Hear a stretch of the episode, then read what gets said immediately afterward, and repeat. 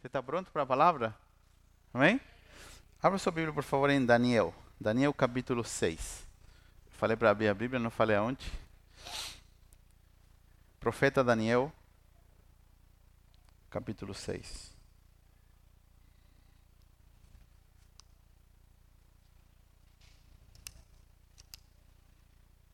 Se você não sabe muito bem, está quase na metade da sua Bíblia ali.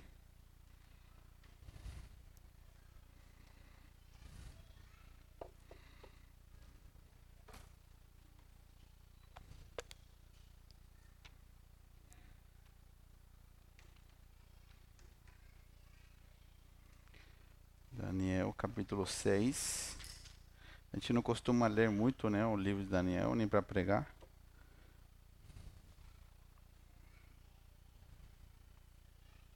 Vamos ler apenas o versículo 10, depois a gente vai ler o restante enquanto vai percorrendo a mensagem, tá bom? Daniel capítulo 6.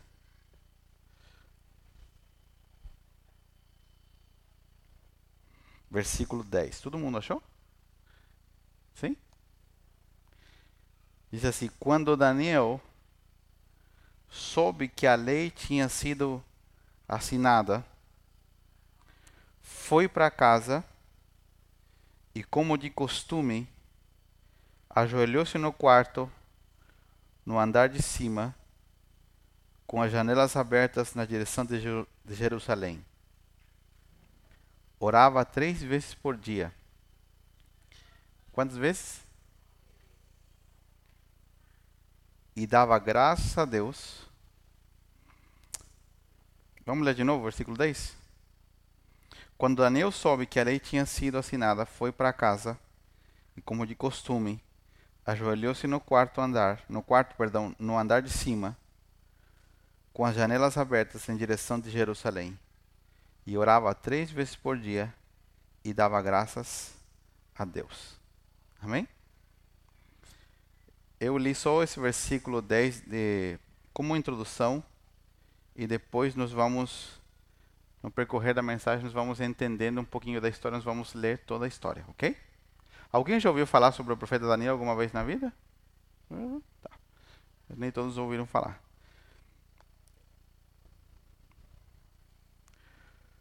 Hoje nós vamos falar um pouco sobre o brilho dos nossos olhos, ou a nossa devoção, ou aquilo que nos deixa empolgados ou emocionados. Alguém já foi em algum show aqui, de algum cantor, alguma banda que você gostava?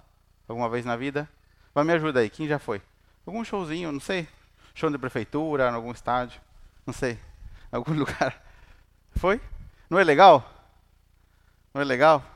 Ou num estádio de futebol, os, agora que começou a Copa hoje de tarde. Estádio de futebol. Né? Tem gente que gosta mais, tem outros que não gostam muito, mas é, estar num ambiente, num estádio, num jogo, assim, muita gente, é, é, algo diferente, né? Então, o que acontece quando você vai a um show, quando você vai a um, a um espetáculo que você da banda que você gosta muito, ou de algum cantor, seja, seja lá qual for? Tem algumas, é, algumas sensações ou algumas respostas físicas que acontecem instantaneamente.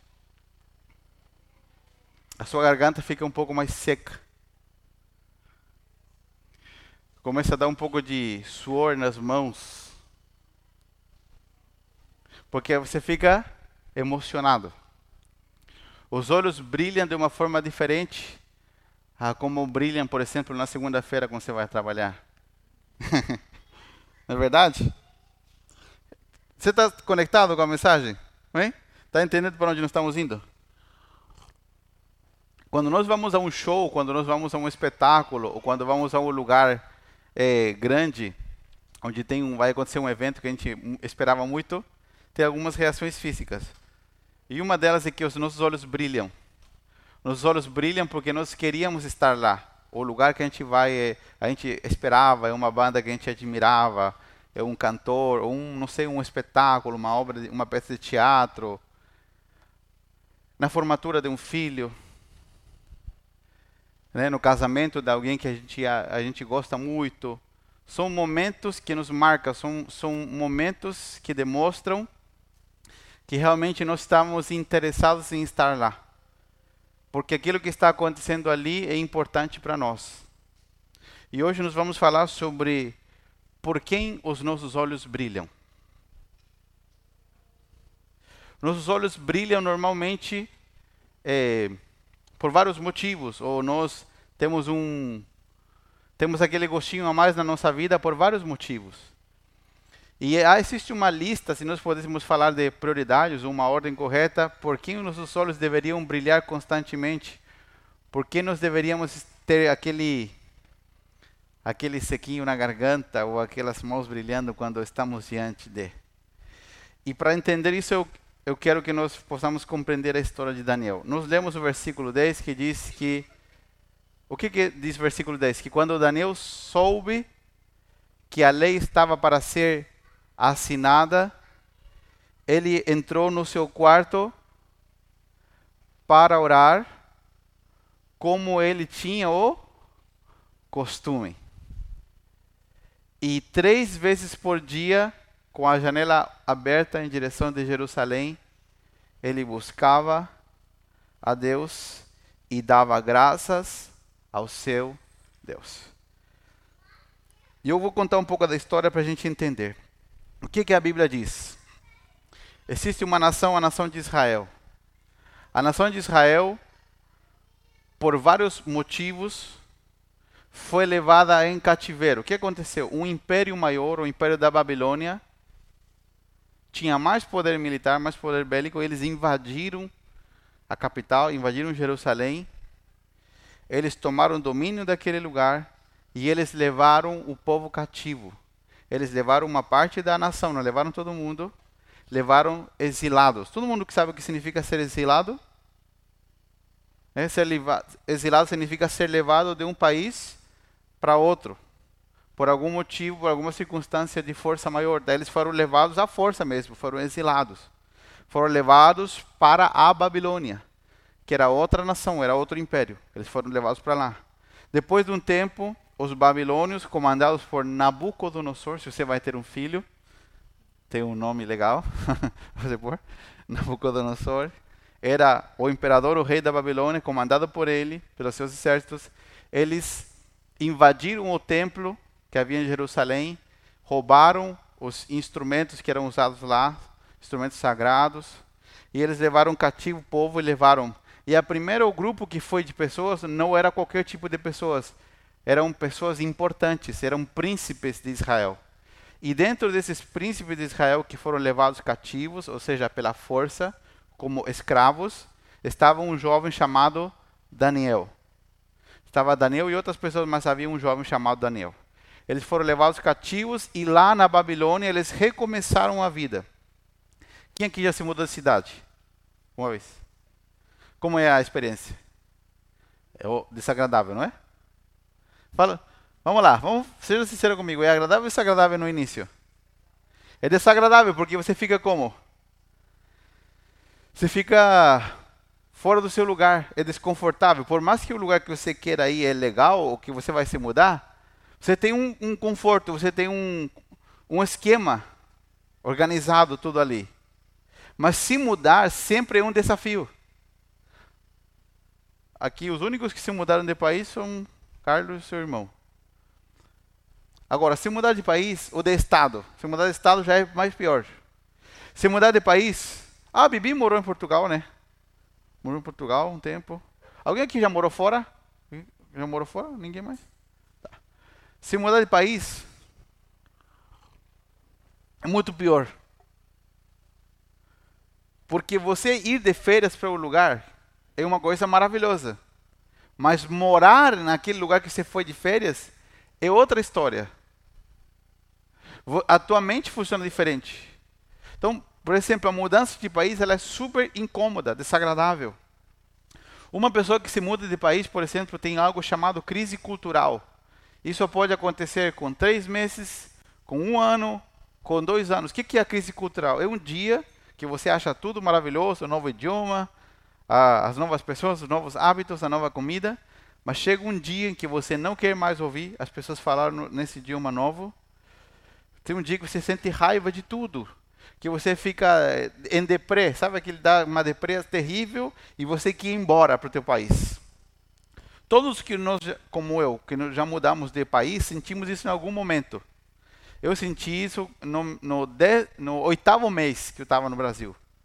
Eu morava num lugar onde havia muitas pessoas junto comigo, era uma escola de missões, então haviam vários beliches dentro do quarto. Não lembro quantos eram exatamente, mas éramos umas 30, 30 homens mais ou menos que dormíamos no mesmo quarto. Gente do Brasil todo, havia gente do Rio Grande do Sul até gente lá de Roraima. Havia gente do Pará, do Rio, São Paulo, Paraná. Havia gente do Uruguai. E lá, um dia, eu me lembro muito bem que eu acordei e o único que eu queria sair era socar todo mundo. Socar mesmo. Porque eu não aguentava mais as pessoas falando português. Eu tinha uma raiva e ao mesmo tempo uma vontade de chorar, uma vontade de ir embora. Aquele dia, nas tarefas diárias, tinha várias tarefas que eu não eram agradáveis, eu tinha que fazer, mas eu não gostava de fazer. Aquele dia eu não quis fazer, falei para o professor que eu não queria, que eu ia brigar se me obrigasse a fazer, então eu não queria fazer. E eu lembro que de tarde uma colega minha voltou com um com um suco capo e um pedaço de pão com queijo e presunto e me deu de presente. Ela tinha machucado o pé, foi para a cidade, nós morávamos afastados da cidade, e ela voltou com aquele suco capo de abacaxi e um pão com um pão com queijo e presunto. Onde nós morávamos, nós não tínhamos essas regalias, então não havia escolha de comida, você comia o que tinha. E eu, hoje eu sou menos fanático, mas naquela época eu era fanático do pão. Ainda eu gosto, mas assim, naquela época eu era fanático. Alguém que chegava a comer 15, 20 pães por dia, você acha que é fanático ou não é fanático? Então eu tive um tratamento de choque quando me mudei, né? Porque lá não tinha escolha. Lá você comia duas fatias de pão de manhã, havia uma de é, uma de uma fatia no, no jantar, depois não tinha mais o que comer. Assim, pão, né? Havia comida, mas pão não. E aquela moça me trouxe sem saber aquele pãozinho, e quando eu comi aquele pão, tomando aquele suco capo, eu chorei. Eu me lembro que chorei muito e eu fui curado aquele dia. Porque tem gente que não aguenta quando está em outro país e vai embora. Tem gente que larga tudo e vai embora. Assim como tem gente que se muda de estado dentro do Brasil, isso é muito marcante. Pessoas que se mudam do norte, do nordeste para cá, para o sul, ou daqui do sul. Pro... Tem gente que não aguenta e vai embora, larga tudo porque não aguenta a mudança cultural. Agora imagine você ser levado à força para outro país, aonde tudo vai ser diferente. Vai ser diferente a comida, não tem os amigos que você tem, vai ser diferente tudo. E além disso, os judeus têm uma tradição muito forte que eles são muito esquematizados, a cultura judaica é muito forte. E eles tinham sua forma de adorar a Deus. Eles, os judeus adoravam a Deus no templo. Eles iam no templo. O lugar de adoração a Deus era no templo. Não havia outro lugar, era lá. Era lá que eles ofereciam sacrifício, era lá que eles adoravam a Deus. E o que acontece? O que acontece? Eles são levados à força para a Babilônia para outro império, por um, por, um, por um império que começa a governar eles, e passam-se os anos, a, a, a, nação de Israel se estabelece lá naquele outro lugar, eles a, começam a aprender a língua, eles são autorizados a começar a praticar a sua religião, e lá, como eles não tinham um templo, eles começam a construir pequenos templos como nossos, chamados sinagogas. É quando eles estavam cativos na Babilônia que surgiram o que nós conhecemos hoje como sinagogas. Você já ouviu, deve ter ouvido falar alguma vez de uma sinagoga. A sinagoga é um, é uma, é um pequeno templo, é o lugar onde se lia a, a, a palavra de Deus, o Antigo Testamento, e onde se reuniam aquelas pequenas comunidades. As sinagogas surgiram lá pela falta do templo, porque eles foram permitidos de cultuar o seu Deus e, e levar a sua religião adiante. O, o, imperador que governava sobre a Babilônia quando Daniel foi levado para lá, aproximadamente com 14, 15 anos, era Nabucodonosor, era o imperador da Babilônia. Só que o império, assim funcionava nessa época. O império tinha mais poder bélico, ia, vencia numa guerra e tomava o território. Depois dos babilônios governarem lá, outro império entrou para governar, os medos e os persas. E houve um imperador, um rei que se tornou amigo de Daniel. Daniel foi um homem, um verdadeiro homem de Deus para sua época. Um jovem que não era de uma família simples, era de uma família importante. Ele tinha tido bons estudos. E ele estava lá com um homem de Deus, e ele foi um homem de Deus que Deus lhe deu um dom de interpretar sonhos. Depois Daniel se tornou praticamente como um prefeito, um governador, um homem político importante. E ele nunca vendeu os seus princípios. E agora, você sabendo tudo isso, quero que nós vamos ler juntos a Bíblia. Pega ali Daniel capítulo 6 e nós vamos ler a partir do versículo 1 para a gente entender o que aconteceu. Eu acho que eu fui bem explicativo, né? Até agora para a gente entender o contexto da história, tá? Então esse agora a história vai contar sobre Daniel, na época em que os medos e os persas governavam sobre esse lugar. Olha o que a Bíblia diz assim. O, o rei, nunca sei se é Dário ou Dario em português. Dário, né? O rei Dário resolveu dividir o reino em 120 províncias e nomeou um alto funcionário para governar cada uma delas. O rei também escolheu como administradores a quem? Daniel e outros dois homens para que supervisionassem os altos funcionários e protegessem os interesses do rei. Em pouco tempo, Daniel se mostrou mais capaz que todos os outros administradores e altos funcionários. Por causa da grande capacidade de Daniel, o rei planejava colocá-lo à frente de todo o reino. Os outros administradores e altos funcionários começaram a procurar falhas no modo como Daniel conduzia as questões de governo mas nada encontraram para criticar ou condenar. Ele era leal, sempre responsável e digno de confiança. Por isso, concluíram: nossa única chance de encontrar algum motivo para acusar Daniel será em relação às leis do seu Deus. Então os administradores e os altos funcionários foram até o rei e lhe disseram: Que o rei Dário viva para sempre. Nós, administradores, oficiais, altos funcionários, conselheiros e governadores, estamos todos de acordo que o rei deve decretar uma lei a ser cumprida rigorosamente. Dê ordens para que nos próximos 30 dias qualquer pessoa que orar a alguém, divino ou humano, exceto ao rei, seja lançada na cova dos leões.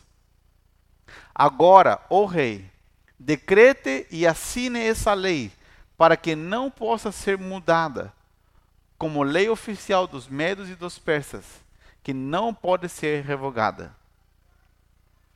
E o rei Dário assinou a lei.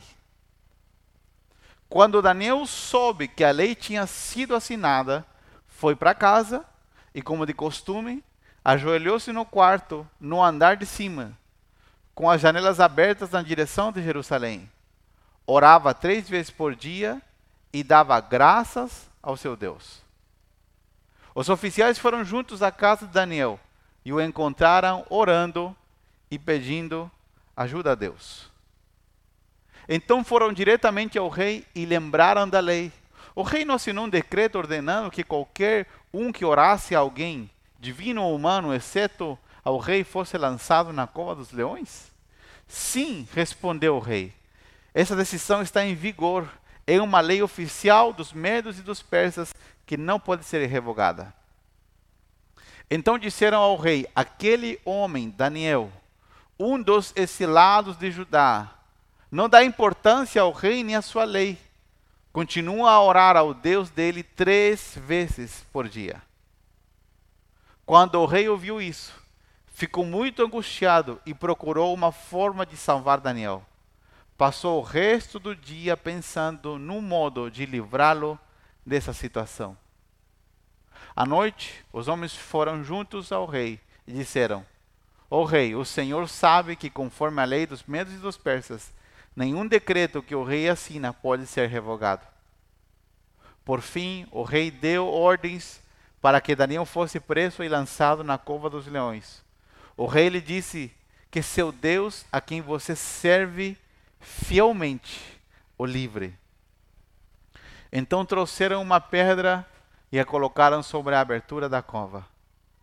O rei selou a pedra com seu anel e com os anéis dos seus nobres, para que ninguém pudesse resgatar Daniel.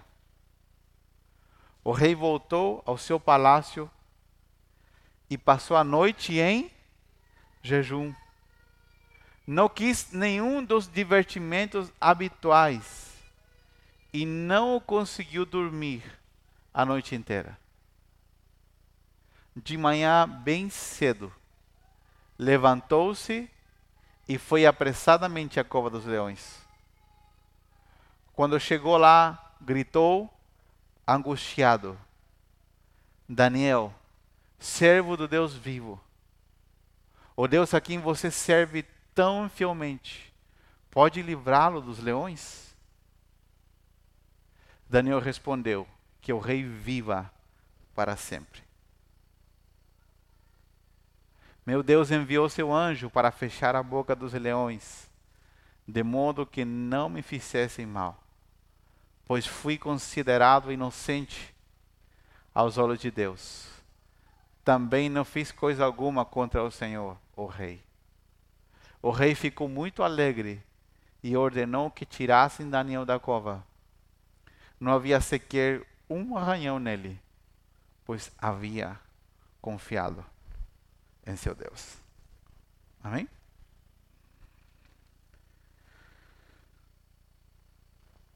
As leis da antiguidade não eram como as nossas. Eram muito mais complicadas. Quando um rei assinava um decreto, era irrevogável. Ou seja, aquele decreto tinha validade para sempre, a não ser que o rei escrevesse um novo decreto, que fosse um contra-decreto em cima daquele. O que, que, a Bíblia diz? A Bíblia fala alguns detalhes importantes, vou dar como introdução para a gente entrar diretamente no assunto. A Bíblia aponta que Daniel era excelente em tudo que fazia por conta da sua verdadeira fidelidade a Deus. Daniel era um homem admirado. Daniel não estava prestando um serviço religioso. Daniel não, Daniel não era um, um sacerdote Daniel não era alguém envolvido com as questões da igreja, se nós pudéssemos falar dessa forma. Daniel era um homem envolvido com questões que nós falamos às vezes seculares. Daniel estava envolvido na área governamental e na política, mas Daniel, em tudo que ele era colocado para fazer, ele se destacava porque a mão de Deus estava sobre a sua vida. Porque ele era um homem que caminhava em fidelidade a Deus a fidelidade que nós temos a Deus. O que acontece hoje? E isso vai, acontecer, vai, vai piorar o que eu vou dizer agora. Enquanto mais você decidir ser fiel a Deus, e tudo que isso quer dizer, porque ser fiel a Deus não é uma ideia filosófica, dizer assim, ah, eu sou fiel a Deus. Não. Ser fiel a Deus inclui várias coisas. Da mesma forma que uma esposa, por exemplo, ser fiel ao seu marido, inclui várias questões, certo? Sim ou não? Nós sermos fiéis a Deus tem, inclui várias coisas, várias ações que nós devemos tomar, o que vão ser resultado da nossa fidelidade. Ser fiel a Deus, da mesma forma, inclui várias coisas. A, você ser fiel a Deus nos dias de hoje é praticamente uma ofensa contra o sistema desse mundo. Vou dizer de novo. Você ser fiel a Deus nos dias de hoje é praticamente uma ofensa contra o sistema desse mundo. Porque o sistema desse mundo é um sistema perverso. É um sistema que não quer que nós sejamos fiéis a Deus. E é um sistema que se incomoda com a nossa fidelidade a Deus. Vão te chamar de exagerado, vão te chamar de careta, vão te chamar de um monte de coisa. Não sei mais que outros sinônimos posso dar. Como que é? quadrado, de, vários sinônimos. Porque você é fiel a Deus. Tem uma, uma frasezinha, uh, acho que é nova, deve ser. É assim, nos tempos onde tudo é mentira, ser verdadeiro é uma ofensa. Onde as pessoas hoje não têm, hoje as pessoas elas não têm fidelidade a nada. No passado havia fidelidade familiar, a infidelidade, o adultério no casamento sempre existiu. Isso não é algo de agora. Mas a, as gerações anteriores, elas eram mais fiéis em todos os aspectos. Hoje tudo é líquido. Existe um, um, um livro que trata sobre o, a, a forma que as pessoas têm de viver hoje. Hoje as pessoas não têm uma forma. Hoje elas vivem uma cultura líquida, onde elas se adaptam a tudo. Qual é o maior problema que vou falar nós, né? Vou me incluir como pai, que nós como pais temos o, de, o maior desafio. Eu acho que a palavra correta não é problema, eu acho que a palavra correta é desafio. Qual é o maior desafio que nós temos como pais agora que estamos criando filhos nessa geração? Que a geração de, de filhos que nós temos nessa geração não tem limites. Não tem limites. E uma geração sem limites vai ser uma geração extremamente complicada. Nós falamos como oh, a questão da frustração é importante quando, quando nós queremos fazer algo e alguém nos diz não, não pode fazer. Deus se relaciona assim com a gente. Da mesma forma nós com os nossos filhos. Então essa questão da fidelidade é uma questão da humanidade. Não tem a ver só com Deus, mas tem a ver com todos os aspectos da nossa vida. E eu quero que você saiba, Deus está nos chamando para um relacionamento com Ele de fidelidade. Fidelidade. De fidelidade ao Senhor, porque Daniel tinha um relacionamento de fidelidade com Deus e a sua fidelidade com Deus, ela dava como resultado que Daniel fosse brilhante em tudo que ele fazia. Reis, nós podemos colocar, por favor, o livro de Salmos, capítulo 1? Salmos, capítulo 1. Vou só dar um, uma palhinha, como que fala, né? Ver aqui Salmos rapidinho e a gente continua para puxar isso aqui. Feliz é aquele que não segue o conselho dos perversos, não se detém no caminho dos pecadores. Pode estar com os pecadores, mas não está no mesmo caminho. Nem se junta a, na roda dos zombadores. Pelo contrário, tem prazer na lei do Senhor e nela medita de dia e se você falar isso para alguém, fala, não, é exagerado, tá demais. Mas o que a Bíblia diz? Próximo versículo. Ele é como a árvore plantada à margem do rio, que dá seu fruto no tempo certo. Suas folhas nunca murcham, e ele prospera em tudo que faz. O que, que a Bíblia diz? A Bíblia está falando sobre o relacionamento do homem com Deus em fidelidade.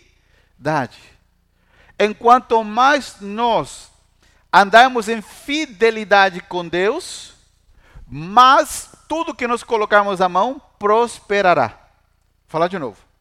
Enquanto mais eu ando em fidelidade com Deus, mais tudo que eu coloco à mão prospera. Às vezes nós invertemos o papel, às vezes nós esquecemos da fidelidade a Deus e colocamos todo o nosso foco no trabalho. Quando a Bíblia fala que tudo vai prosperar, é tudo mesmo, não tem a ver só com coisas da igreja. Ah, eu vou prosperar como irmão. Não. É tudo, é tudo que a gente tocar. Qual é o nosso maior trabalho? Porque é a área onde nós temos mais dificuldade é andar na fidelidade com Deus e tudo que isso envolve, ser fiel ao Senhor. Mas o livro dos Salmos, ele nos ensina como. Ele dá um exemplo. Uma árvore que é plantada junto ao rio, junto a ribeiros, ela está sendo umedecida, está naquele contato com a água ali, e o sol bate. E tem todo aquele processo e ela frutifica. Ele diz, o salmista diz que aquele que medita na lei do Senhor de dia e de noite, aquele que não se junta com os zombadores, tudo isso são características de alguém que está buscando ser fiel a Deus. Uma pessoa que é fiel a Deus não é uma pessoa perfeita, amados. É uma pessoa com defeitos como todos os demais e cheia de erros como todos nós. Mas uma pessoa que busca ser fiel ao Senhor é uma pessoa que no relacionamento com Deus permite que o Senhor transforme a sua vida. Uma pessoa que busca ser fiel a Deus é uma pessoa que é transparente na sua profundidade, ou seja, que não esconde nada, uma pessoa que não guarda nada nem de Deus nem das pessoas, que se permite ser transparente e íntegro com Deus, para que Deus mude a sua vida. E Salmo diz que a fidelidade é aquela que produz com que tudo que nós tocamos prospere. Então, por isso que eu sempre brinco, quando nós andamos com Deus, note-se, quando nós andamos com Deus, não é quando eu chamo Deus para passear no final de semana. É quando eu ando com Deus. Andar com Deus é andar com Deus todo dia. Quando eu ando com Deus, até aquilo que sai errado acaba dando certo. Fala de novo. Quando eu ando com Deus em fidelidade, até aquilo que não sai como eu esperava, acaba dando certo. Por quê? Porque eu estou dedicado, estou investindo força, estou investindo tempo, estou investindo dedicação, recurso para colocar a minha vida em devoção a Deus. Então, quando as coisas às vezes não saem como nós esperamos, o Senhor coloca a sua mão para colocar tudo em ordem. Amém? E a Bíblia diz que Daniel, voltando para o texto, Daniel ele era fiel a Deus e a sua fidelidade ao Senhor, ela era motivo de inveja ali, porque os outros viam que ele prosperava. E eu, por que eu estou falando disso? Porque às vezes nós devemos ter muito cuidado. Fidelidade a Deus ela é provada com, quando as, com as coisas externas. Fidelidade a Deus é provada como, como a nossa vida anda como a nossa vida funciona. Amém? E o que, a Bíblia diz? Continua dizendo que por conta do seu trabalho, crescer tanto e prosperar tanto, quem estava no mesmo nível que ele e só tinha o braço da força do seu trabalho, mas não tinha a, a ação de Deus que fazia prosperar ele, o que acontece? Eles procuraram uma forma de fazer uma pegadinha. Não sei se é essa a expressão, uma pegadinha com Daniel. De pegar ele de algum jeito. Uma cilada, né? Isso. Criaram uma arapuca, uma cilada. Para tentar pegar o jeito, para tentar derrubar Daniel, para tentar tirar a, a pessoa é, do lugar. No Chile nós dissemos é, acerruchar el piso que, que é isso? Pegar um serrote e cortar o chão para que caia. Já viu aqueles desenhos que pegam um serrotinho? Né? Puxar o tapete chama aqui, né? O que, que eles inventaram? Eles foram lá falar ao rei, para ele fazer um decreto de que ninguém pudesse orar, prestar devoção. Presta atenção no que eu vou dizer. Orar ou prestar devoção a alguém humano ou a algum Deus. A não ser ao Deus ou ao rei, porque um rei para o mundo antigo é igual a um Deus. Os reis não eram só reis, eles eram deuses para a cultura antiga. Porque você podia orar, clamar ao Deus. Eles dizem que ninguém durante os próximos 30 dias possa orar a nenhum ser humano a, nenhum, a ninguém, a nenhum Deus a não ser ao Senhor, a não ser ao rei Dário. Por que, que eles fizeram isso? Vou te explicar uma coisa. Porque as pessoas que convivem com você, elas sabem exatamente qual é o seu limite. As pessoas que conviviam com Daniel sabiam que, mesmo havendo uma lei que impedisse Daniel de orar, Daniel não iria parar de orar. Vou falar de novo. As pessoas que andam com a gente, elas conhecem até onde nós vamos pela nossa fidelidade a Deus. Até onde nós somos capazes de ir por provar de alguma forma que nós que a nós, aquilo que nós falamos está de acordo com aquilo que nós vivemos. A autoridade que nós temos diante das pessoas é que quando aquilo que nós falamos combina ou encaixa com aquilo que nós vivemos. E tudo isso é possível para nós.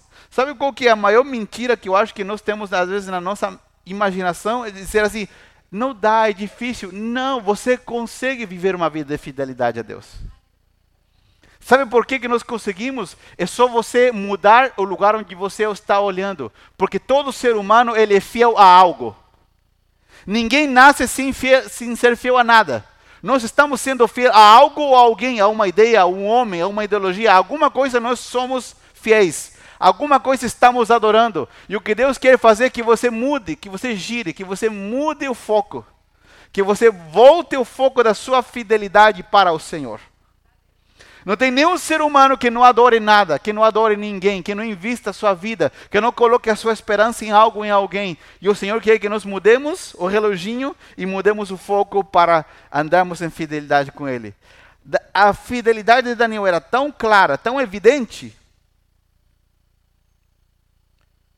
Daniel era um funcionário público. Se a gente colocasse, por exemplo, nos dias de hoje, haviam oferecido, que sabe, muitas vezes para Daniel, tentações, coisas para, sei lá, desviar dinheiro, para ir sair com uma mulher que não era dele, né? Ir na rodinha dos amigos para sair, beber até ficar apagado, sei lá. E Daniel sempre havia mostrado um comportamento diferente. Quem sabe haviam falado para Daniel ir em certo lugar tal dia, mas Daniel falando, vocês sabem que eu já tenho comprou isso horário. A fidelidade de Daniel não era algo. Daniel não era um agente secreto gospel. Tem gente que é 007 cristão. É um agente secreto. Ninguém sabe que ele é cristão. Ele é, mas ninguém sabe. E ele é um bom agente secreto. Qual que é o melhor agente secreto, Regis? Um que ninguém sabe, né? Que a pessoa é. Tem muitos cristãos que são bons agentes secretos cristãos. Ele é, mas ninguém sabe. Não, Daniel não era assim. Daniel todo era evidente.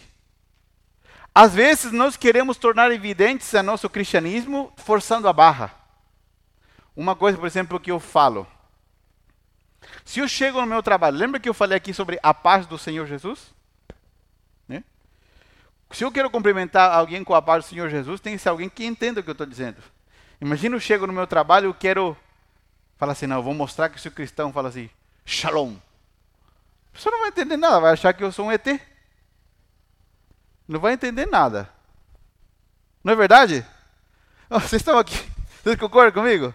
Imagina que você fica chamando as pessoas, ou oh, varão, não sei coisas, as pessoas não vão entender nada, porque não é, não é o contexto, é o evangeliquez, e nós temos que falar como pessoas normais.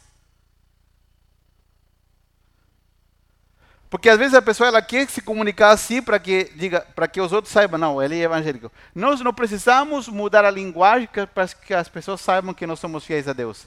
E no dia a dia, e nas tarefas diárias, é na vida corriqueira, em como levamos a vida, é como administramos o tempo, como administramos os nossos recursos, é aí que as pessoas vão perceber que nós somos fiéis a Deus. É quando o problema vier, é quando a crise vier, como nós confrontamos o problema, é nesse momento que as pessoas veem os frutos da nossa fidelidade ao Senhor. É quando nós fazemos coisas que o comum não faz.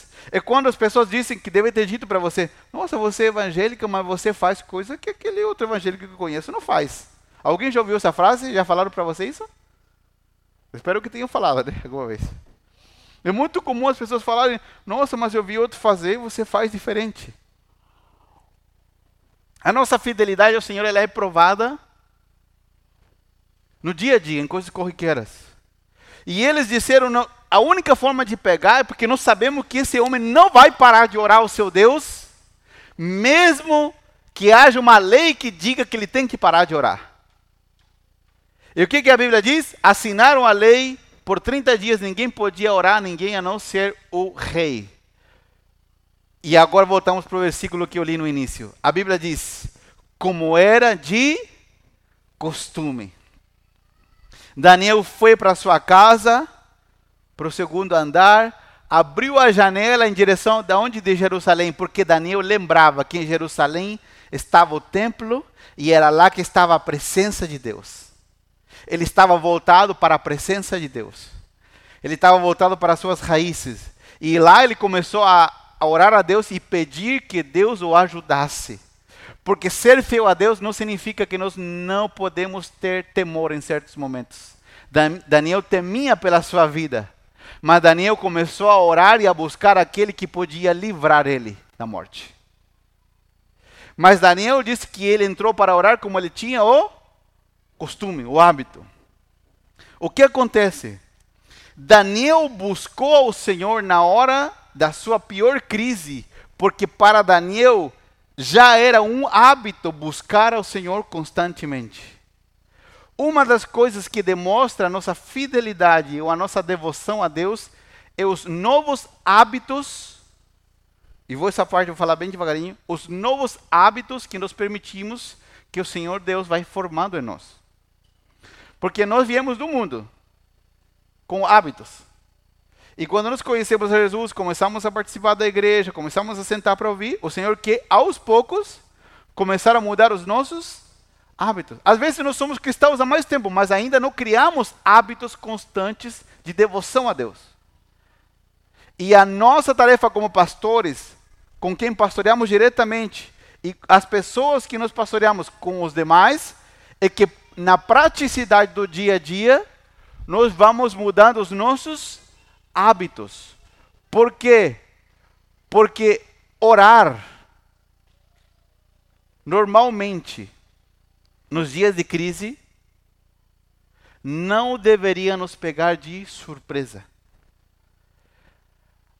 O dia da crise não pegou de surpresa Daniel, porque Daniel tinha o hábito de orar ao Senhor três vezes por dia porque a fidelidade que Daniel tinha, ela era estava baseada no que Daniel orava. Lembra que eu falei ser fiel a Deus envolve várias questões? Uma das questões da nossa fidelidade a Deus é não esperar que as coisas fiquem ruins para orar. E agora eu vou explicar por que, que eu falei por quem os nossos olhos brilham. Lembra que eu disse no início? Quando a gente vai num show, quando a gente vai em algum coisa que a gente esperou muito, num passeio, nos olhos brilha, a garganta seca, as mãos começam a transpirar. Os seus e os meus olhos deveriam brilhar por Jesus, pela sua presença. Quando nós entramos num culto como esse, que é separado para adorar a Deus, nossos olhos deveriam estar brilhando. Nós deveríamos gastar nossa garganta, nossa vida para render glória a Ele. Porque quando os nossos olhos brilham, nossa devoção é o Senhor Jesus, isso é demonstrado externamente. Quem ama um time de futebol, por exemplo, o que, que faz quando vai no estádio? Grita até a garganta acabar. Quem gosta de uma banda famosa, não sei, agora veio aqui para pro sul do mundo, né? Como que é Coldplay? Como que é aquela banda famosa? É, Coldplay, né? Coldplay, acho que é assim, né? Que é bem famoso, né? Tem muita gente que foi assistir Coldplay, não tem nada de errado, tá, gente? Que é desafinado. E que nem fala inglês. Por que, que eles fizeram no estádio? Cantando bem alto, mesmo desafinado, e sem saber inglês. Por quê? Porque eles gostam daquilo. E tô falando, não tem nada errado com gostar. Mas só estou comparando. Quando nós temos admiração, quando nós temos desejo por algo, quando nós admiramos e adoramos, prestamos uma devoção, não nos importa se somos afinados ou desafinados, se sabemos a música inteira ou um pedaço, porque são demonstrações da nossa devoção a devoção de Daniel a Deus ela era evidente. Era evidente e ficava claro no seu dia a dia. É muito importante saber que o nosso vínculo de devoção com Deus, ou seja, quanto admiramos a Deus, uma coisa está conectada com a outra. Quando eu admiro a Deus, quando eu admiro a sua grandeza, quando eu admiro o amor de Deus por mim, Ele tem me perdoado, uma coisa se conecta com a outra. Eu começo a confiar em Deus, eu começo a buscar a Deus, e eu, eu não tenho vergonha de adorar a Deus. Quando eu tenho devoção pelo que Ele fez por mim, meu coração vai se rendendo cada vez mais a Ele. Daniel não estava numa situação confortável há muitos anos. Ele não estava na sua terra, ele havia sido levado cativo, havia perdido tudo, mas a devoção dele por Deus nunca acabou, só aumentou. A nossa devoção por Deus não pode diminuir, não pode minguar, ela tem que aumentar. E enquanto mais aumenta a minha devoção por Deus, meus olhos brilham mais por Deus. Eu não posso permitir que meus olhos brilhem mais por outra coisa, a não ser pelo, pelo nosso próprio Deus. Eu não poderia investir mais recursos em outra coisa, a não ser em Deus, porque foi Ele que me deu a vida, foi Ele que me perdoou, foi Ele que me salvou. Por exemplo, tem vergonhas, ou micos que eu não pagaria num show, ou não pagaria, por exemplo, dançando. Por exemplo, eu não sei dançar a dança típica do meu país. Eu já dancei um par de vezes, mas eu não sou esperto. Então, numa reunião familiar, eu não teria essa de pagar o mico. Porque eu não sou chileno, eu nasci, mas meu país, o que mais fez por mim? Agora por Jesus. Ele deu a vida por mim.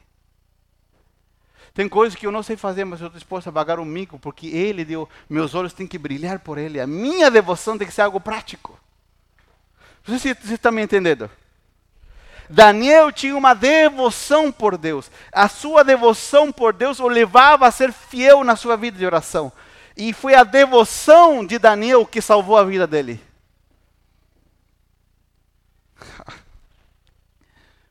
Amados, é a sua devoção pelo Senhor que vai te salvar no dia da necessidade. São aqueles que. Gente, eu não consigo entender. Quando nós entramos num culto, pode ser aqui.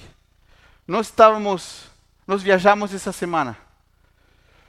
E eu estava falando para o irmão Valdir quando eu cheguei que eu me sentia descolocado hoje. Eu estou muito cansado ainda. Dirigi. Viajamos 16 horas ontem. Saímos duas horas da madrugada nos, nas sexta para sábado chegamos ontem 7 horas da noite em casa. Estávamos lá no Rio Grande, Rio Grande do Sul, na penúltima cidade do Brasil. A prova é que o Samuca está pagado aqui. E nós estávamos lá cuidando de uma família pastoral que nós pastoreamos, que eles estão recém começando uma igreja lá. E nós fomos num culto, não lembro que dia que foi terça?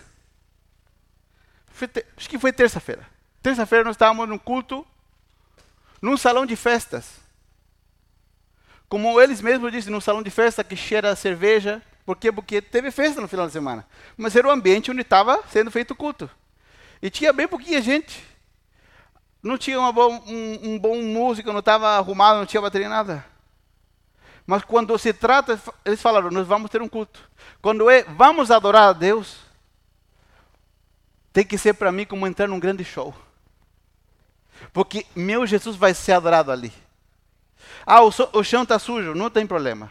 O ambiente não está não tem, não tá perfumado, não tem problema. Não tem luz, não tem problema. Tinha uma caixa de som lá atrás, não tem problema eu não consigo entender. Nós temos que, nossos olhos têm que brilhar por Ele, porque Ele fez tudo por nós. Porque é a nossa devoção ao Senhor deveria ser nossa única forma de viver, sendo devotos a Ele, amando ao Senhor Jesus, adorando, buscando. Quando nós entramos num ambiente onde Jesus está sendo adorado, nossas mãos têm que começar a suar nos olhos brilhar, essa garganta secar, dizer, vou adorar Jesus, vou adorar aquele que me salvou. Quando nós de repente estamos orando, buscando a Deus de olhos fechados, e a gente sente um, como que desse algo quentinho aqui na cabeça, a presença de Deus, e a gente fica arrepiado.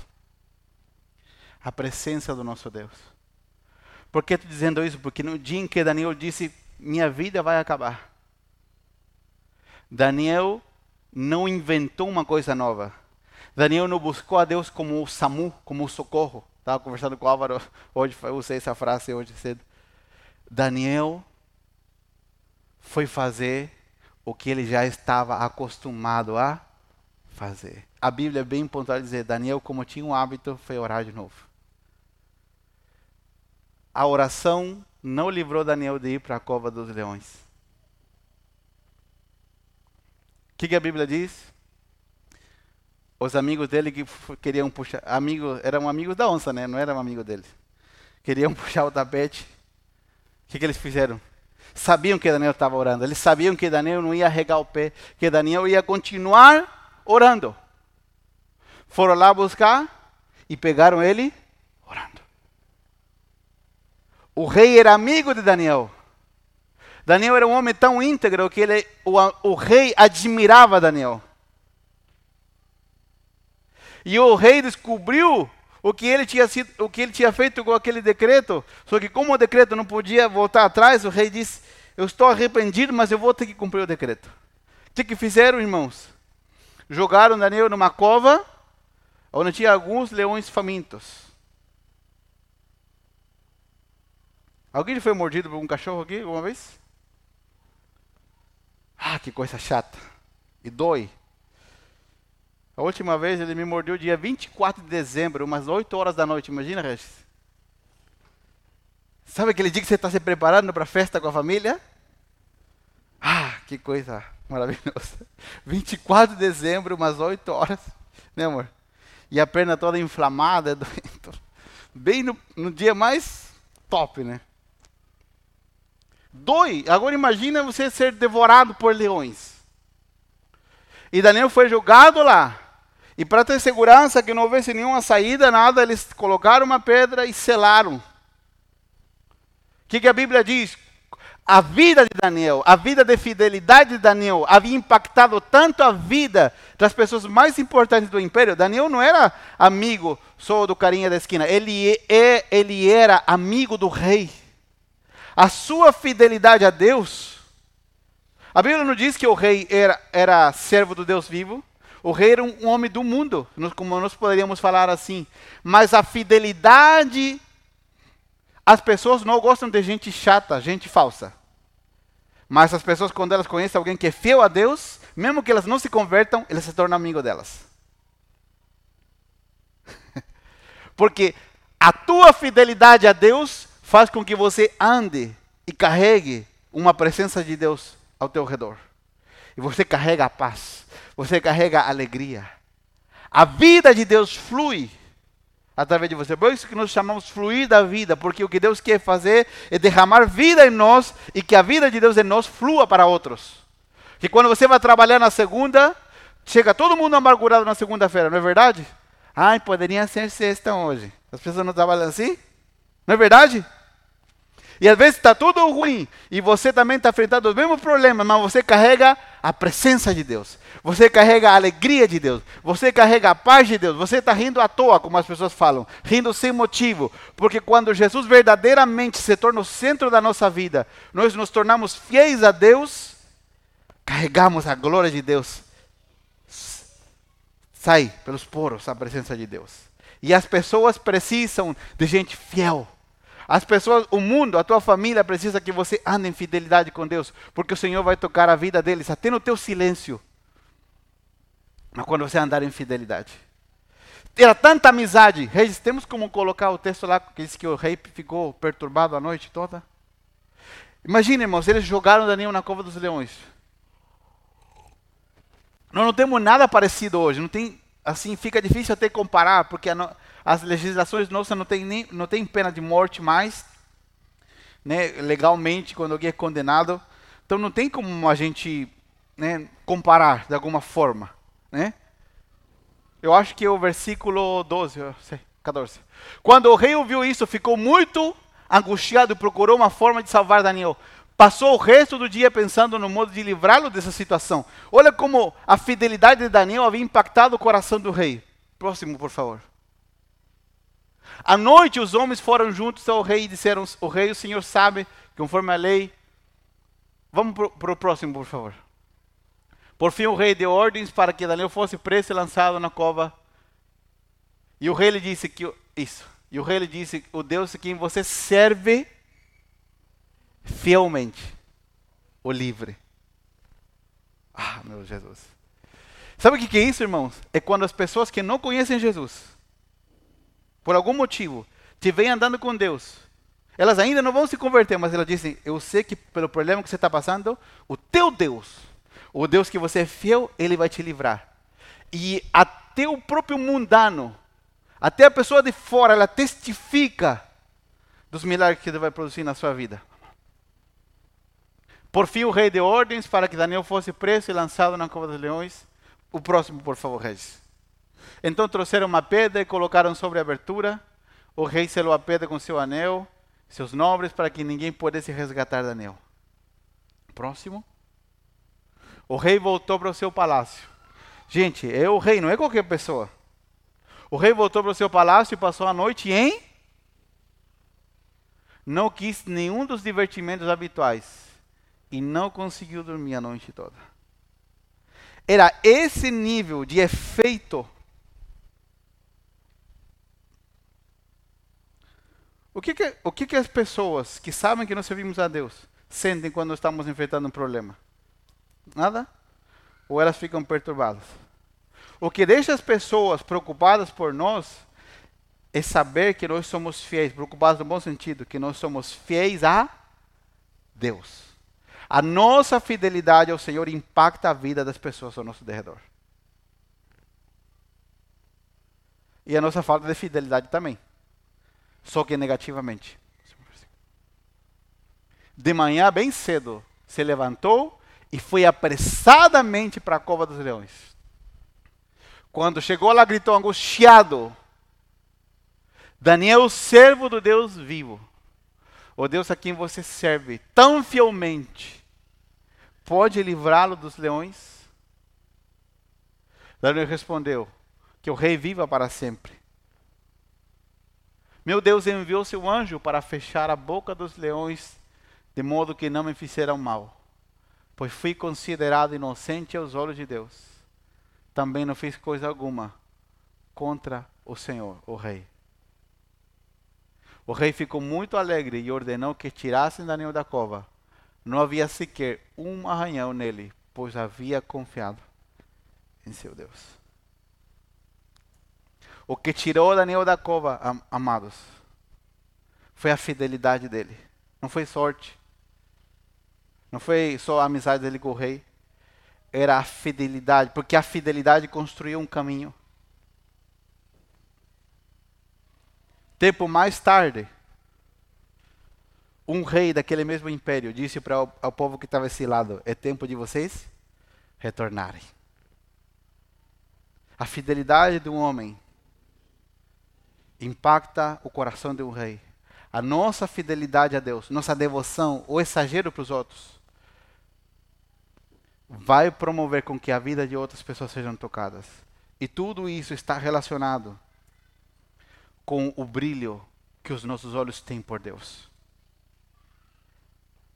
A necessidade da oração, a confiança e a admiração em Deus são uma necessidade vital para nós. Admirar a Deus não é uma opção para o cristão. Você não, eu sou cristão, mas eu não sou tão adorador assim, não. Todo cristão necessita ter a Deus, admiração por Deus, confiança nele e devoção total. Sabe por quê? Porque a fidelidade, a nossa devoção e a nossa admiração por Ele é o que vai nos salvar no dia em que nós precisarmos. Vou te explicar por quê. Muitas pessoas falam assim, tá, mas por que esse Deus é tão chato? Deus pede que nós sirvamos a Ele, que Deus é egocêntrico. E não é isso. Imagine que a água, a água do mar pudesse falar. O que, que a água do mar falaria para os peixes? Jamais permita que alguém tire vocês daqui.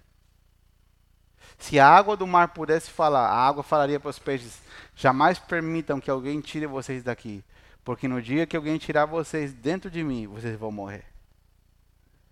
A nossa fidelidade a Deus é como permanecer na água, permanecer na vida. Os nossos olhos sempre estarão brilhando por alguém. E agora eu fiz uma lista curtinha aqui, bem curtinha. Uma lista bem curtinha. Por quem os nossos olhos devem brilhar? Por que, amados? Porque todos, em algum momento da nossa vida, vamos passar por alguma cova dos leões. Todos em algum momento da nossa vida vamos enfrentar momentos onde até as pessoas que poderiam nos salvar não podem. Mas Deus vai nos salvar. Deus vai nos livrar no meio do problema. Detalhe, Deus, e eu sei que essa frase pode parecer clichê, Deus não impediu Daniel de entrar na cova, Deus livrou Daniel dentro da cova. Vou falar de novo. Por mais que essa frase pareça clichê, mas ela não é. Deus não livrou Daniel de entrar na cova. Deus livrou Daniel dentro da cova para mostrar a sua glória. Amém? Ser fiel a Deus não nos isenta de dias difíceis, mas nos garante que o Senhor vai nos livrar deles com maestria e de forma gloriosa, para testemunho ao mundo. Amém? Mas isso está diretamente relacionado em como nossos olhos brilham por Jesus. Brilham por Ele de devoção, de busca. Os nossos olhos devem brilhar primeiro por Jesus. Os casados, homens, depois devem brilhar pela nossa esposa. Esposas devem brilhar pelos seus maridos. depois pelos nossos filhos. E depois os nossos olhos devem brilhar por qualquer outra coisa que venha depois. Uma ideologia, por um artista, por qualquer coisa. Mas o primeiro lugar, porque os nossos olhos devem brilhar, nossa devoção, onde nós gastamos a nossa vida, nosso tempo, é pelo Senhor Jesus. Se nós não invertemos isso e permitimos que a nossa devoção seja intensa com Deus, nos garantimos duas coisas: que quem está do nosso lado vai ser impactado pela nossa fidelidade. E segundo, que no dia em que as covas surgirem, o Senhor vai nos livrar delas. Porque nós não vamos buscar a Deus na, no dia do problema, nós vamos começar a ir para aquele lugar como nós temos hábito de ir. Deus quer trabalhar profundamente na sua vida. Todo mundo faz resoluções no final do ano, certo? A resolução para 2023. Uma boa resolução para 2023 seria: vou permitir que Deus crie em mim o hábito de adorá-lo e buscá-lo constantemente. É algo que você tem que permitir que o Senhor trabalhe na sua vida. Buscar a Ele e adorá-lo constantemente. Para que você não acabe entrando em problemas que não foi Deus que o colocou. E para que quando os problemas onde Deus permite que você entre, Deus te tire de lá com maestria e Ele mostre a sua glória. Você e eu podemos viver em fidelidade ao Senhor. E não tem nada melhor. Você foi construído. Cada fio interno do nosso coração, da nossa mente, dessa nova natureza que nós temos em Jesus, foi desenhado para que nós sejamos fiéis a Deus. O melhor lugar onde podemos estar é caminhando em fidelidade a Deus em fidelidade a Deus. É lá, é nesse momento, é nesse lugar de fidelidade, é nessa vida de fidelidade, onde nós somos verdadeiramente plenos e onde a glória de Deus é derramada sobre a nossa vida e sobre todos os aspectos da nossa existência. É andando em fidelidade com Deus. Mas saiba que para o sistema desse mundo você vai parecer exagerado. Que a Bíblia diz que nos últimos dias o amor de muitos se esfriaria pelo aumento da maldade Muitas pessoas esfriam seu coração, mas em contrapartida, outros se tornam mais intensos. Outros se tornam um, depósito da presença de Deus. E este é o momento de vivermos em fidelidade ao Senhor intensamente. Amém? Temos viver em fidelidade ao Senhor intensamente e permitir que a fidelidade a Deus, a devoção que temos por Ele, produza milagres em todos os ambientes onde nós estamos. Lembre-se, se você anda em fidelidade com o Senhor, você gasta a sua vida para Deus, tudo que você tocar prosperará. Tudo que você tocar prosperará. E até quando as coisas que você tocar não funcionam como você espera, Deus vira a chave de alguma forma. Não sei como. Mas Deus vira a chave. Às vezes não vira um mês. Às vezes leva anos, mas a chave um dia vira. E aquilo que você não consegue entender, Deus depois te explica bem direitinho. E Ele te mostra que o que Ele está fazendo é para cuidar de você. Amém? Eu quero te motivar. Nós estamos entrando na temporada que para nós é uma benção, mas também é perigosa na nossa cidade. Porque já viu que quando chega esse tempo parece que todo mundo fica meio assim fora do ar? Nas férias? Na temporada aqui? Não fique fora do ar da sua comunhão com Deus. Não fique fora do ar da sua fidelidade ao Senhor. Verão, inverno, temporada sem temporada, permita que o Senhor crie novos hábitos e a sua devoção aumente pelo Senhor Jesus. A sua devoção aumente por Ele cada vez mais. Amém? Em dias tão complicados como os quais nós estamos vivendo, nós precisamos confiar e experimentar o cuidado de Deus sobre a nossa vida. Irmão, se Deus cuidou de você, e se Deus cuidou de mim até agora, você acha que agora é agora que Deus não vai cuidar mais? Você acha que agora o Deus dos céus vai falhar com a gente? Ele não falha. Ele vai continuar sendo Deus, vai continuar cuidando de nós, vai continuar manifestando a sua glória sobre nós. Encontre-se com Ele em lugares secretos. Que a partir daqui, dessa palavra, você tome uma atitude. Amém?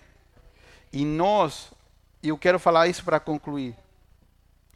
Nós, como pastores e como igreja, queremos te ajudar. Porque às vezes no domingo fica muito vaga uma palavra. Às vezes você não, não vai tomar essa palavra durante a semana e vai voltar no outro domingo. Às vezes não vem no outro domingo e vem no outro. Mas nós queremos te ajudar para que isso se faça real. Então, se você diz, pastor, eu quero viver isso, como faço? Venha falar com a gente. Ou nós vamos começar a andar com você perto, ou nós vamos colocar alguém para andar perto com você para que te cuide. Porque é preciso estar juntos. É necessário estar juntos para que isso aconteça. Amém? Essa vida nossa em comunidade é ela que produz milagre. Um cuidando do outro, incentivando um ou outro para que esses novos hábitos sejam gerados dentro de nós. Eu quero te pedir um favor, vamos orar juntos? Feche os teus olhos, onde você está. Vamos orar ao Senhor. Amado Jesus, estamos diante da tua presença, Senhor. Te agradecemos porque um dia o Senhor nos alcançou, porque o Senhor se tornou a nossa vida, a nossa única esperança.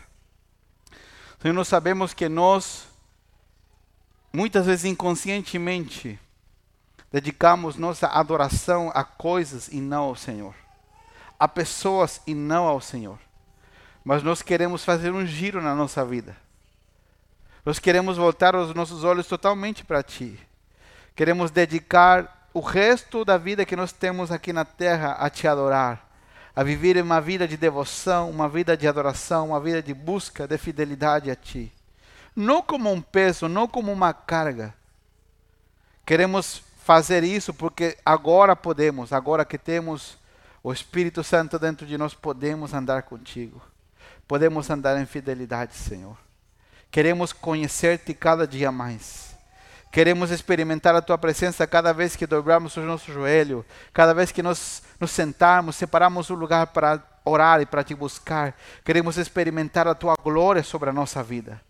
Senhor, todos nós temos coisas mal resolvidas, todos nós temos coisas que ainda estão inconclusas, dificuldades que gostaríamos que fossem resolvidas. Todos nós temos necessidades e o Senhor, nós sabemos que o Senhor é o único que pode intervir nelas. Mas nós queremos, Senhor, te buscar, queremos que seja gerado em nós essa confiança, essa devoção de andar contigo e ao mesmo tempo saber que o Senhor pode intervir nas nossas questões, que o Senhor pode colocar a sua mão e mudar todas as circunstâncias. Nós queremos viver em alegria apesar dos dias difíceis. Nós sabemos que o Senhor não é um Deus masoquista, um Deus que quer que nós vivamos destruídos, sino que um Deus poderoso, um Deus que nos ama mas nos dias difíceis, nos dias onde situações acontecem que nós não conseguimos entender, nós queremos crer e sabemos pela tua palavra que o Senhor nos levantará dele, se o Senhor resolverá tudo com maestria para mostrar a tua glória. Senhor, derrama ainda mais uma porção do teu espírito sobre cada um de nós nesse tempo.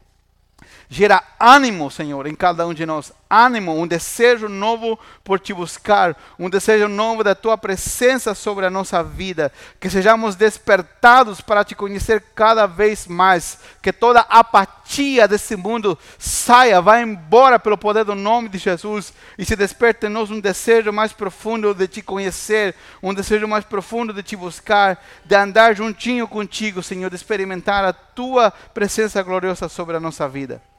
Senhor, obrigado, obrigado porque podemos andar contigo e a vida de outros seja tocada. Que nessa semana, aquilo que já está acontecendo dentro de cada um de nós, toque a vida de pessoas que andam com a gente. Que outros venham te conhecer por aquilo que o Senhor está gerando no relacionamento de fidelidade que temos contigo. Pai, no nome de Jesus, nessa noite, eu oro pedindo que toda corrente, Senhor, que todo jugo de escravidão, que todo peso que os meus irmãos estão carregando nesse dia, toda tristeza, Senhor, toda falta de esperança, toda preocupação com situações, com a família, o Senhor possa absorver, a tua vida possa absorver tudo isso nessa noite, que toda enfermidade, todo tormento, saia pelo poder do nome de Jesus. E que hoje, Senhor, a tua presença, a tua presença nos envolva, a tua presença nos toque, a tua presença ressuscite aqueles que precisam voltar à vida. Em nome de Jesus, Senhor. Em nome de Jesus. Obrigado, obrigado, Senhor Jesus, porque contigo, contigo podemos andar seguros. Contigo podemos andar seguros. Por isso que nós te adoramos, Senhor, te agradecemos. Em nome de Jesus. Amém? Amém? Quantos recebem essa palavra nessa noite? Essa palavra é para você ou preguei no lugar equivocado hoje? Ou essa palavra é para você? Vamos trabalhar a nossa confiança, a nossa fidelidade no Senhor e permitir que o Senhor produza produza isso mais em abundância para outros. Amém? Aleluia.